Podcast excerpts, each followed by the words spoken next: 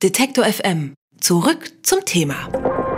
Neben Neuland ist die Formulierung nach Recht und Gesetz einer der Sprüche in der aktuellen NSA-Affäre. Neuland, das dürften inzwischen so ziemlich alle wissen, stammt von Kanzlerin Angela Merkel. Dass die US-Behörden nach Recht und Gesetz handeln, das hat Regierungssprecher Steffen Seibert gesagt.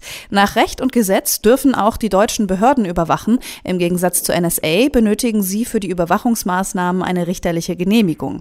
Die gibt es beim Gericht und laut einer Studie der Max-Planck-Gesellschaft wird diese Genehmigung nur in 0,4 Prozent Prozent der Fälle abgelehnt. Wie das abläuft, was vorliegen muss und was der Richter entscheiden kann, das fragen wir Hans-Jörg Albrecht. Er ist Direktor am Max-Planck-Institut für ausländisches und internationales Strafrecht und hat die Studie 2003 mitverfasst. Einen schönen guten Tag. Schönen guten Tag. Herr Albrecht, können Sie uns vielleicht erstmal kurz erklären, ab wann eine Überwachungsmaßnahme eigentlich genehmigt werden muss? Grundsätzlich müssen wir zunächst unterscheiden zwischen Überwachungs- oder Abhörmaßnahmen, die aufgrund der Strafprozessordnung als Strafverfolgungsmaßnahme ergehen und Überwachungsmaßnahmen, die von den Geheimdiensten, also in Deutschland im Bundesnachrichtendienst, der für die äußere Sicherheit und Aufklärung zuständig ist, und den Verfassungsschutzämtern äh, durchgeführt werden. Das sind unterschiedliche Voraussetzungen und die richterliche äh, Genehmigung der Überwachungsmaßnahmen, die wird verlangt für Maßnahmen, die aufgrund der Strafprozessordnung ergehen. Mhm. Wie läuft das denn ab mit der Genehmigung? Wie kann man sich das vorstellen? Sagen die Behörden einfach, den wollen wir überwachen und füllen ein Formular aus oder wie funktioniert das? In Deutschland ist erforderlich, dass die Staatsanwaltschaft einen Antrag auf eine Telefonüberwachungsmaßnahme stellt beispielsweise und dieser Überwachungsmaßnahmenantrag wird einem Gericht vorgelegt. Das sind dafür zuständige Ermittlungsrichter, die dann entscheiden, ob die Voraussetzungen vorliegen und wenn die Voraussetzungen vorliegen, dann wird die Maßnahme äh, so, wie sie beantragt ist, genehmigt. Es kann auch sein, dass das Gericht beispielsweise bei der Dauer der Maßnahme, die bei Telefonüberwachung über mehrere Monate laufen kann, reduziert bzw. beschränkt auf einzelne Telefonapparate und so weiter. Können Sie vielleicht noch mal kurz skizzieren, welche Voraussetzungen das sein müssen? Welche Bedingungen müssen da erfüllt sein? Voraussetzung ist dafür, dass ein Tatverdacht vorliegt gegen eine Person. Das ist das Erste. Dann darf die Telefonüberwachung nach 100a der Strafprozessordnung nur dann angeordnet werden, wenn das Ermittlungsverfahren eine in 100a aufgeführte sogenannte Katalogstraftat betrifft. Das sind Straftaten, die besonders schwer sind und für die äh, diese besonders intensiv in das Privatleben eingreifende Maßnahme dann nur angeordnet werden darf. Also sind beispielsweise Betäubungsmittelhandel oder Tötungsdelikte, schwerer Raub, äh, also alle schweren Straftaten. Wegen leichter Delikte, wegen einfacher Diebstahlsdelikte darf zum Beispiel keine Telefonüberwachung angeordnet werden. Darüber hinaus muss nach 100a noch etwas vorliegen und das ist natürlich eine auf der Einschätzung zunächst der Staatsanwaltschaft und der Polizei und dann des Gerichts beruhende Beurteilung. Die Abhörmaßnahme muss das letzte Mittel sein, das zur Verfügung steht. Also wenn alle anderen Erkenntnismöglichkeiten und Aufklärungsmöglichkeiten erschöpft sind, dann erst darf zu dieser Überwachungsmaßnahme gegriffen werden. Mhm. Sie haben im Max-Planck-Institut für Strafrecht zu den Überwachungsmaßnahmen geforscht. Über 2000 Richterentscheidungen haben Sie da untersucht und herauskam, dass in ungefähr 90 Prozent der Fälle die Richter die Genehmigung ohne Änderung erlassen. Nur 0,4 Prozent der Anträge wurden abgelehnt. Ja. Warum so wenige?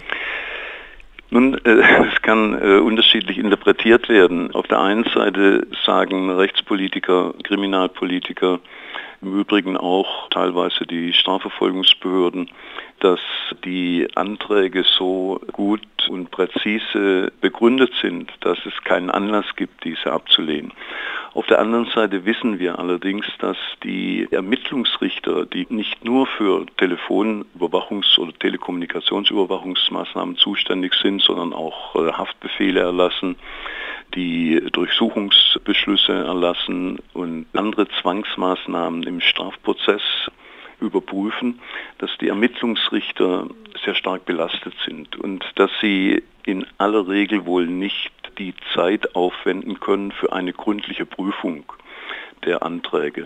Denn für eine gründliche Prüfung müsste ja an sich die Akte durchgesehen werden, damit eine Einschätzung erfolgen kann, ob es sich tatsächlich um das letzte Mittel handelt.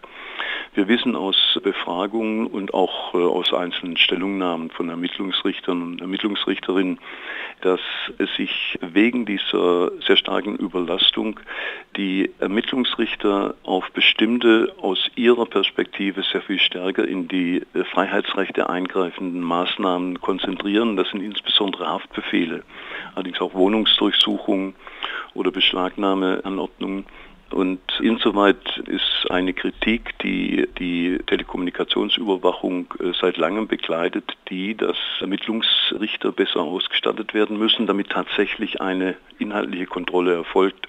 Und wenn eine inhaltliche Kontrolle, also eine präzisere inhaltliche Kontrolle erfolgen würde, dann könnte es natürlich auch sein, dass die Ablehnungsquote höher wäre.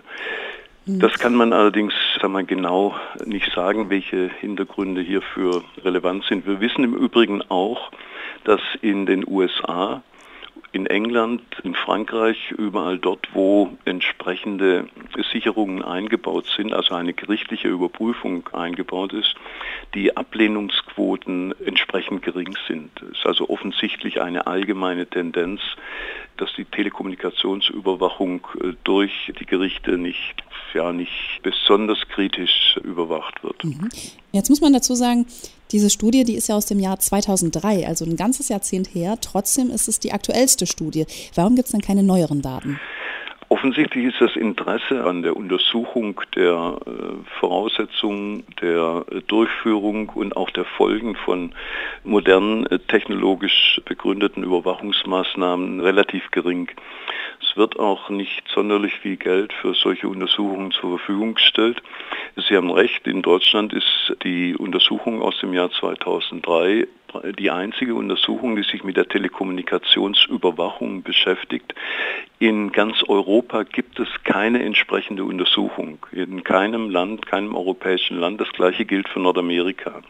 Das hängt teilweise auch damit zusammen, dass die zuständigen Behörden beim Zugang zu den entsprechenden Daten, zu den entsprechenden Akten sehr, sehr, sehr zurückhaltend sind. Und es gibt in Europa, innerhalb der Europäischen Union beispielsweise, immer noch Länder, die keine Daten über die Anzahl der durchgeführten Telekommunikationsüberwachungen bekannt geben, also veröffentlichen. Und das ist etwas, was offensichtlich erklärbar ist durch ein Geheimhaltungsinteresse, das natürlich entsprechende öffentliche Auswirkungen hat.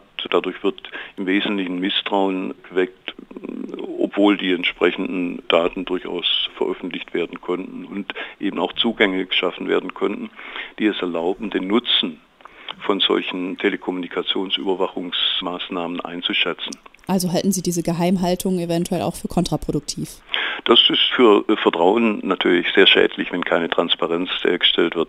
Im Übrigen ist es auch etwas, was durch das Bundesverfassungsgericht in Deutschland immer wieder angemahnt wird, also Transparenz, wenn nicht vor der Maßnahme, dann jedenfalls nachdem eine Maßnahme, die grundsätzlich natürlich ein gewisses Geheimhaltungsbedürfnis mit sich bringt, diese Transparenz ist wichtig und die muss an irgendeinem Punkt hergestellt werden, damit die Öffentlichkeit, auch die Medien berichten können darüber und damit die Öffentlichkeit, also die Bürgerinnen und Bürger, die Möglichkeit haben einzuschätzen, wie nicht nur Gerichte, sondern auch Geheimdienste im Hinblick auf die Überwachung der Kommunikation, der Telekommunikation, des Internets und so weiter vorgehen.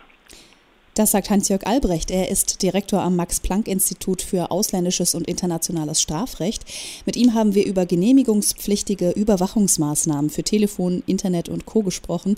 Die werden in den allermeisten Fällen vom Gericht bestätigt. Ich danke Ihnen, Herr Albrecht. Ich habe zu danken. Alle Beiträge, Reportagen und Interviews können Sie jederzeit nachhören im Netz auf detektor.fm.